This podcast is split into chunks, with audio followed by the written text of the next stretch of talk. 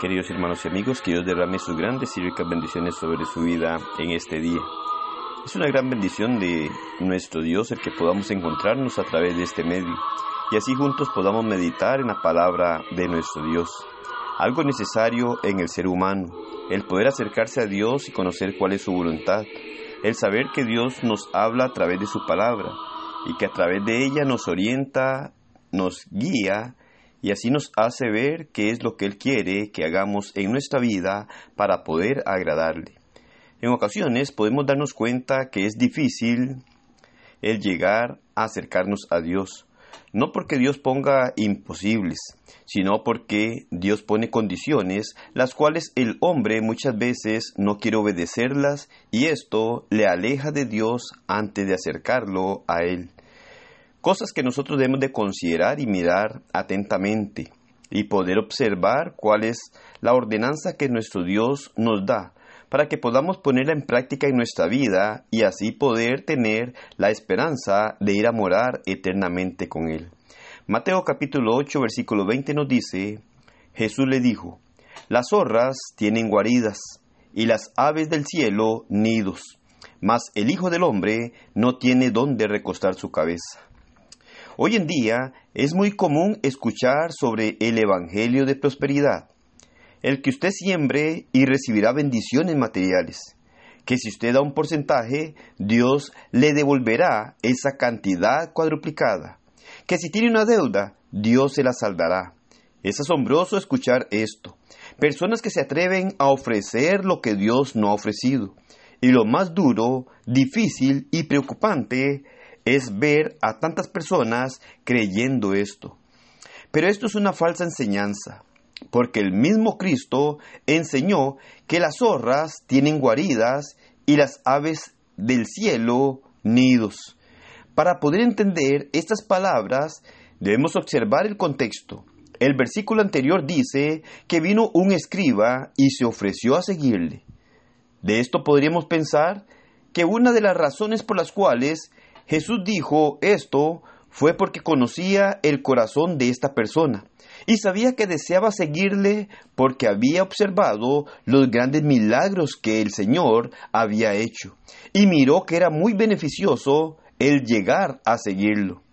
O Cristo llegó a declarar esto para que las personas comprendieran que no era tan fácil seguirlo, que su propósito en la vida de las personas no tenía nada que ver con las cosas materiales. Y por esta razón dijo, las zorras tienen guaridas y las aves del cielo nidos, mas el Hijo del Hombre no tiene dónde recostar la cabeza. Debemos de comprender entonces que el ofrecimiento de nuestro Señor no fue nada material, que Él en ningún momento está ofreciendo cosas materiales, por esta razón no entiendo cómo muchos hoy hablan de un evangelio de prosperidad basándose en las bendiciones materiales. Es cierto que somos bendecidos, que todas las cosas materiales que recibimos es de parte de Dios, pero no es lo más importante, ya que todo lo material es pasajero, es incierto, es sombra, no es real. El Señor quiere bendecirnos de manera espiritual, con aquellas cosas verdaderas, el poder llegar a reconciliarnos con nuestro Dios, darnos paz espiritual y llevarnos a morar eternamente con Él. Jesucristo con este versículo derrumba el llamado Evangelio de Prosperidad. Es falso y no es lo que nuestro Señor enseña. Así como este texto, existen muchos más en los cuales podemos observar que nuestro Señor no promete nada material. Él no engaña a las personas. Él es sincero y claro en su palabra.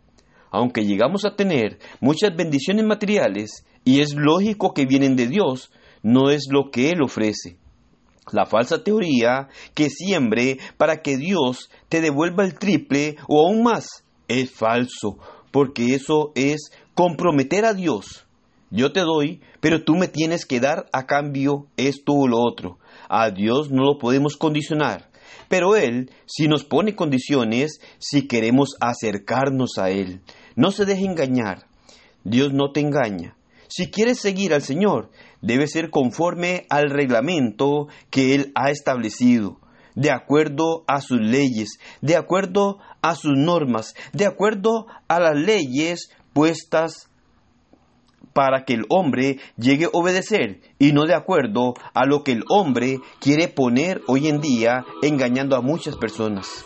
La única forma en la que usted puede darse cuenta de cuál es la verdad de Dios es sometiéndose a su palabra, escudriñándola cada día y que usted vea lo que Dios quiere y ha mandado a cada ser humano a hacer para acercarse a Él y poder recibir la esperanza de vida eterna. Dios no nos engaña, Dios no miente. El hombre ha tergiversado la verdad de Dios para engañar al hombre diciendo lo que Dios no ha dicho.